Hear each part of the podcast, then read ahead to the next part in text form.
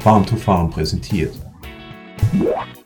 Farmfluencer, der Podcast für deinen Boden. Als Ackerbauer verbindest du vielleicht nicht nur Gutes mit Pilzen am Acker. Gelbrost, Mehltau, Alternaria, Phytophthora, alles Pilzkrankheiten, die uns eine ganze Menge Geld kosten.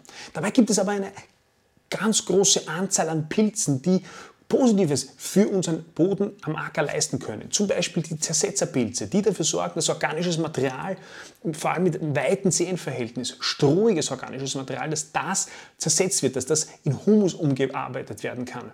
Oder aber Pilze, die in Symbiose mit Pflanzen leben, mit Pflanzenwurzeln direkt zusammenarbeiten, die Mykorrhiza-Pilze, die dafür sorgen, dass sie, die Pflanzen gut mit Nährstoffen versorgt werden und allgemein gesünder sind.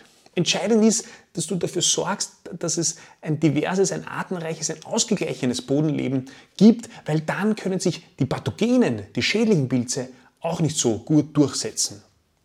Und wie man das erreichen kann, da gibt es viele Stellstrauben. Eine davon ist Bodenbearbeitung zu reduzieren, weil gerade die äh, Pilze, die für uns nützlich sind, sehr, sehr sensibel auf Bodenbearbeitung reagieren. Farm to Farm präsentiert. Farmfluencer, der Podcast für deinen Boden.